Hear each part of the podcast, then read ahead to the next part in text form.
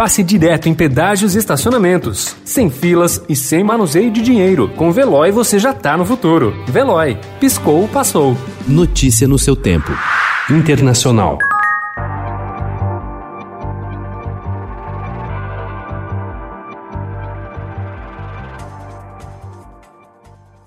Em uma eleição legislativa com pouca margem para surpresa, já que a maior parte da oposição boicotou o processo, o que chamou a atenção ontem na Venezuela foi a alta abstenção, uma mistura de desânimo e protesto silencioso contra o governo de Nicolás Maduro. Em Caracas, as filas para colocar gasolina eram maiores que a de eleitores nos centros de votação, o que abriu caminho para que o chavismo retomasse o controle do parlamento.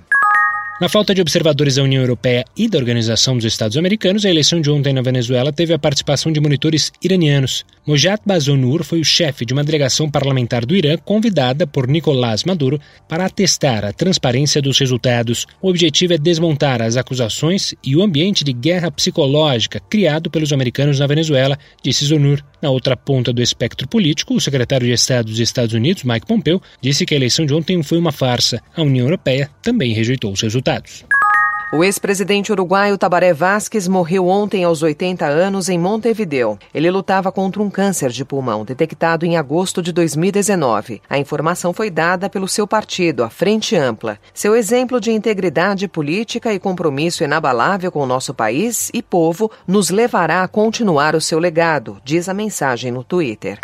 O governo dos Estados Unidos apresentou ontem um cronograma ambicioso para o lançamento da primeira vacina contra o coronavírus, rebatendo as críticas do presidente eleito Joe Biden de que não havia nenhum plano detalhado para imunizar milhões de americanos. O médico Moncliffe Slowy, consultor científico da Operação Warp Speed, o programa do governo para desenvolver e distribuir as vacinas, disse ontem que os idosos que vivem em centros de repouso receberão a primeira dose em meados de janeiro, talvez até no fim de dezembro. Em alguns estados, eles são responsáveis por cerca de 40% das mortes de Covid.